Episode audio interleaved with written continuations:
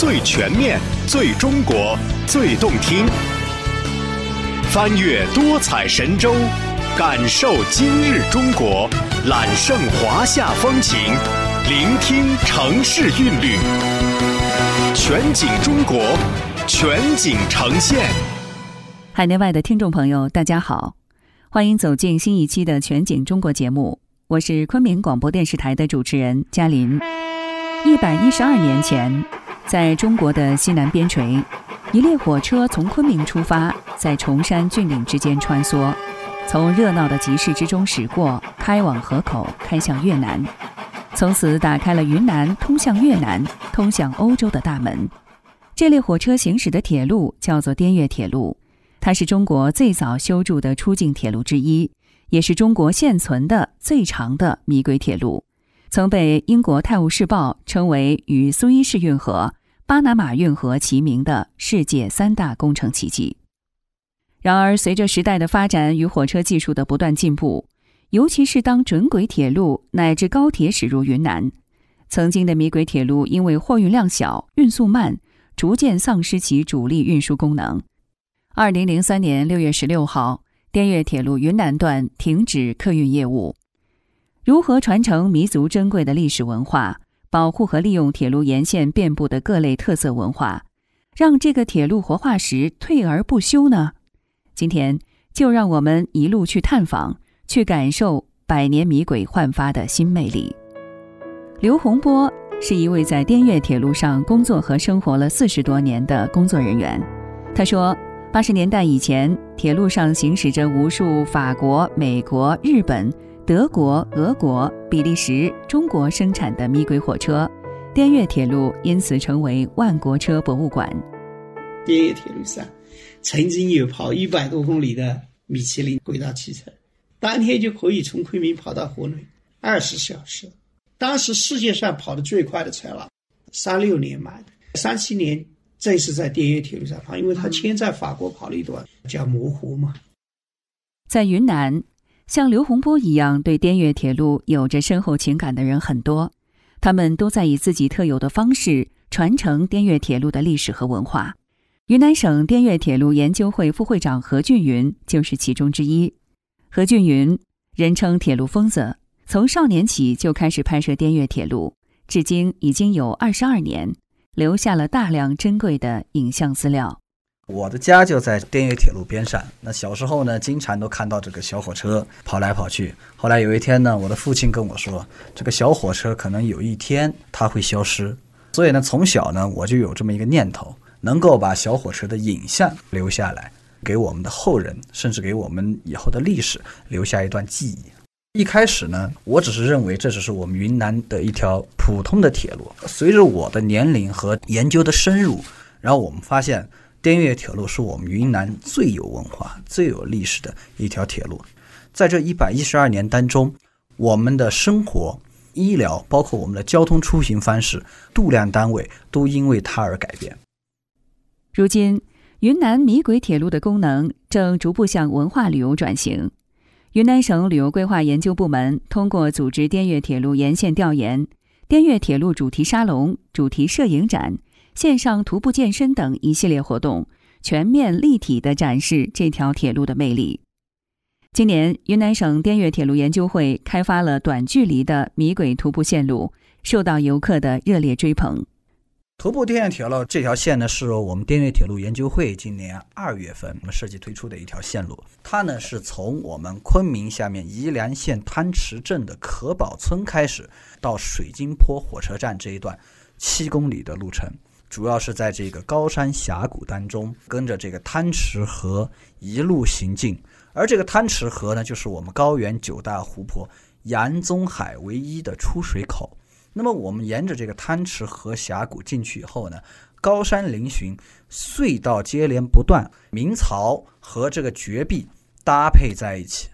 但是施工的时候，工程师呢是来自意大利的，这条线路呢。也就被称之为我们中国的亚平宁风光，它里边有丹霞的山体、小瀑布，同时这里还有交通要道的交叉，我们的石安公路，云南省第一条高等级公路，滇越铁路，我们云南省的出海大通道南昆铁路在这里进行了一个时空交叉，所以呢，从历史意义和风光价值来说，这一段都是非常美。近年来，云南省滇越铁路研究会对云南铁路文化的开发进行了许多有益的探索。从2015年开始，先后在米轨上开行了三趟火车。2015年5月1号，建水县率先开行了旅游观光小火车，时速25公里。坐在木质的古色古香的车厢里，听着车轮和钢轨缝隙摩擦发出的咔嗒咔嗒声，仿佛穿越悠悠历史。重回旧日时光，这趟小火车开通，创造了中国一个第一，就是我们中国第一条动态保护的铁路文化项目。位于云南红河州的开远市，是一座低调却又有着深厚底蕴的老城，而流淌于这座城市的百年血液，就是穿城而过的铁路线。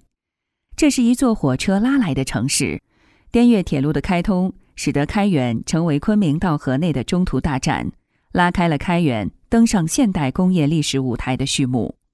二零一八年七月，开远开行了观光小火车，小火车营运至今，成为了开远的一张名片。这个小火车呢，全称叫做开远轨道交通系统，它是由开远站开到滇越铁路南段的一个车站，叫大塔站。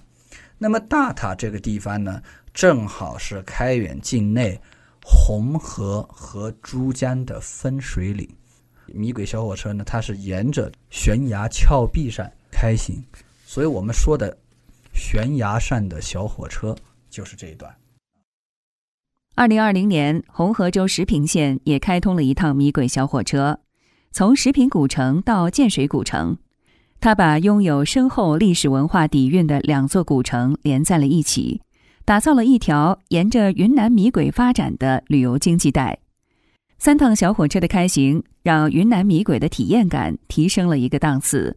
作为这三趟小火车的设计者，刘洪波介绍说：“建水那个车应该是设计的最满意。开远是老式客车，但是要求就做成七八十年代那种绿皮车。啊，石坪的那个车呢，稍微高端一点。”双旅游的一个观景的一个车啊，建水呢，它是看外面的景。石坪这个车它是纯粹是观翼龙湖的车。百年铁路镌刻着百年记忆，给人们留下无法磨灭的印记。滇越铁路开通后，碧色寨迅速成为特等车站，商人们蜂拥而至，各大商号公司在此设点，商贾云集，车水马龙。被称为“东方小巴黎”。百年后，电影《芳华》让碧色寨重回人们的视野。历经百年，碧色寨的法式风情建筑安静伫立，散发着岁月沉淀的魅力。目前，这里正在打造的是碧色寨国家铁路公园。下一步，蒙自市计划开通从开远到碧色寨的客运火车，在远期规划当中。还会把米轨火车和寸轨火车在这里交汇，重现换轨火车。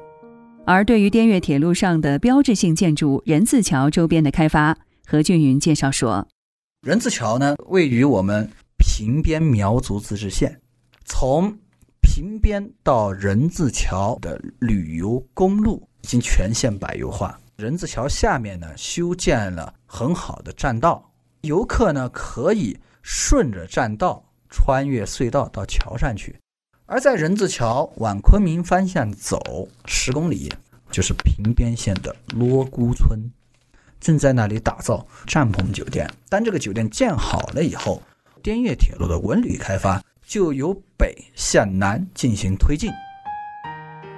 滇越铁路云南段从昆明起至河口，跨越近四个纬度，海拔高差近两千米，沿途风光无限美好。民族风情多姿多彩，各地名特小吃更是让人垂涎欲滴，品不胜品。随着滇越铁路开发不断深入，在不久的将来，欢迎大家和我们一起乘坐百年米轨去尽情体验。好的，今天的节目到这里就结束了。采编播音嘉林，代表责任编辑高原平，感谢您的收听，我们下次节目再见。